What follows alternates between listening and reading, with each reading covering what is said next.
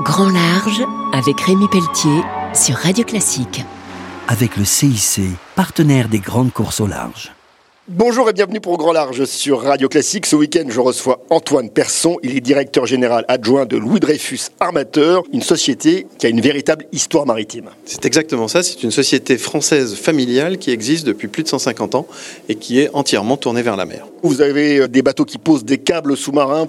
Aujourd'hui, nous sommes spécialisés sur la pose de câbles sous-marins, sur l'assistance à l'éolien offshore et sur la logistique marine de colis spécifiques comme ce que nous faisons avec la société Airbus. Alors justement, Airbus, comment ça marche? Ce sont des éléments d'avion euh, complets, démontés et qui sont montés plus tard dans les différentes usines d'Airbus au travers du monde. C'est la logistique la moins chère et donc celle qui s'est imposée naturellement. Les armateurs étaient soumis historiquement à un monde totalement dérégulé. Aujourd'hui, il y a quand même des règles. En tout cas, un monde confronté à de plus en plus de règles. On peut citer le CO2 qui est la dernière en date et le bruit rayonné sous-marin.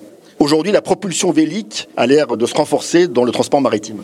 Toutes les initiatives qui permettent de réduire le coût des carburants alternatifs pour remplacer les carburants fossiles seront les bienvenues, donc la voile.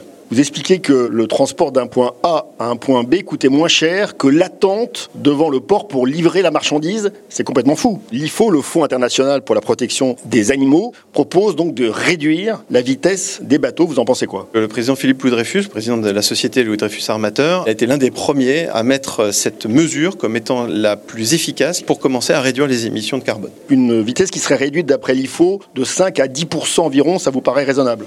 Oui, on peut même aller au-delà, puisqu'avec une réduction de vitesse d'une quinzaine de pourcents, on pouvait aller jusqu'à 50% de réduction du CO2. Il faut confirme que ça peut également donc réduire le bruit sous-marin des navires de 40%, réduire les émissions de gaz à effet de serre des navires de 13%, réduire la consommation de carburant de 8%. C'est pour ça qu'il faut que l'Organisation maritime internationale soit au rendez-vous de ces grandes évolutions de la réglementation pour permettre à tout le monde de faire face aux mêmes contraintes. Donc l'Organisation maritime internationale prône l'efficience carbone. Exactement. Un grand merci. Je recevais donc euh, Antoine Persson, directeur général adjoint de Louis Dreyfus Armateur. On se retrouve très vite pour Grand Large sur Radio Classique. Au revoir.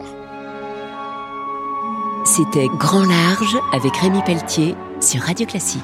Avec le CIC, partenaire des grandes courses au large.